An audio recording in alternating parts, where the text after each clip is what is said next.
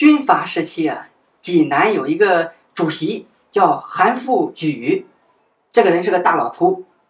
刚来济南的时候，他去济南参观名胜古迹，就来到这个大明湖。大明湖啊，有这么一副对联，上联是“四面荷花三面柳”，下联是一城山色半城湖。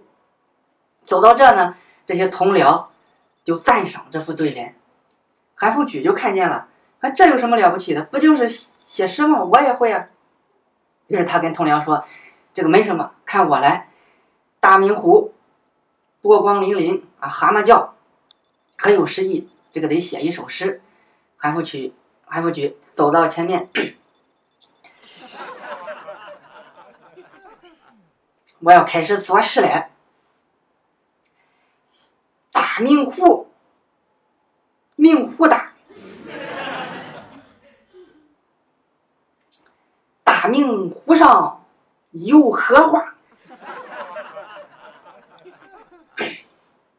荷花上面有蛤蟆，一戳一蹦哒，一戳一蹦哒。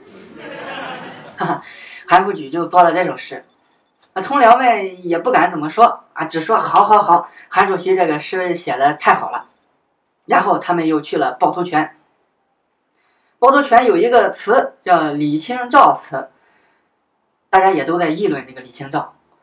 韩复榘又不明白了，哎，这个女人是谁呀？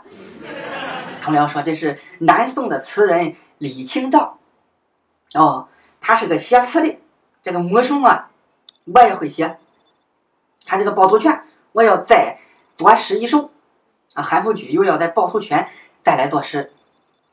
他走到趵突泉边，看到趵突泉三个泉眼喷涌而上，不仅诗兴大发。但是呢，他还没想好要说什么，一边酝酿，一边来进行作诗。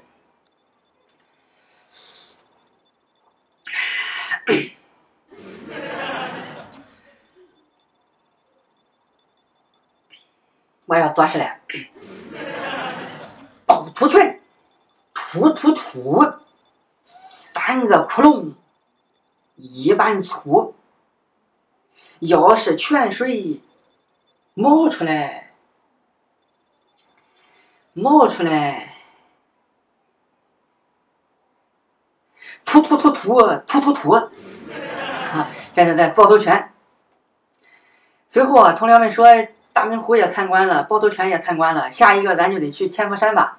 又来到千佛山，刚来千佛山呢，还没等韩复榘自己说，他那些同僚就建议韩复榘：“省长，你看济南三大名胜大明湖、趵突泉，你都写过诗了，留下笔墨了，这个千佛山你也得来一首啊。”韩复榘说：“那那当然。”韩复榘站在千佛山脚下，看到千佛山黑压压一片，又做了一首诗。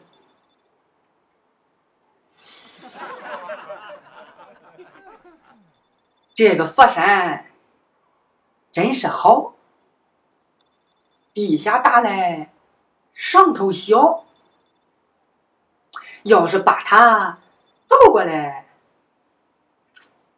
倒过来，上头大嘞，底下小。你瞧这三首诗。